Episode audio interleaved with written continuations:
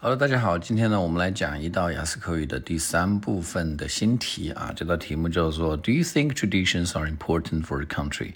请问你认为这个传统对一个国家是否重要呢？当我们一听到这个问题的时候呢，我们知道它是一个问重要性的问题，而且呢是以一个一般疑问句的形式在提问，所以我们上来就先亮明我们的观点。只不过呢，在这个表达我们的观点的时候呢，不要用考官的原词啊，那么。大量的使用考官问题里面的原词啊，会被认为是词汇量不足的一种体现。所以，比如说他哪怕用的 important，你换成 importance 也是可以的。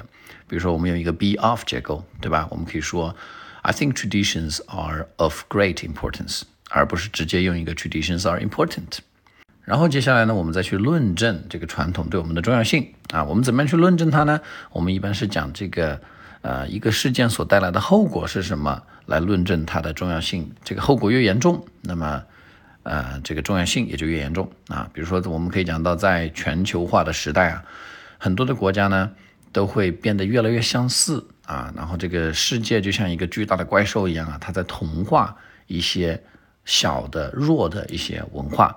啊，如果一个国家它自己都不珍惜自己的传统、自己的文化的话呢，做做一个国家来讲，它就有可能会丢失自己在全球化当中的身份，啊，那么啊，这个国家的人们呢，也就容易没有一种归属感啊。事实上呢，在有一些这个比较落后的国家，一些 underdeveloped countries 啊，有些一些非洲的国家，我们发现年轻人呢，他已经逐渐了抛弃了自己的文化，甚至已经不再说当地的语言，那么他们在这个。全球化的时代里呢，就会显得被边缘化、微不足道。好，我们把这样的一个思路啊，用英文把它表述出来呢，就是这个样子的。And do you think traditions are important for a country? Definitely, I think traditions are of great importance.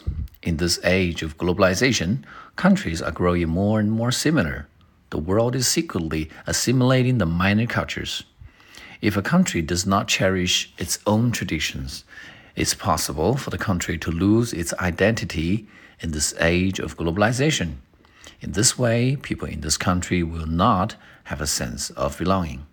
For example, in some African countries and other underdeveloped countries, the young people nowadays no longer cherish their culture, they abandon it totally, and they no longer speak their ancient languages. They instead speak English. I think this will result in the extinction of their culture.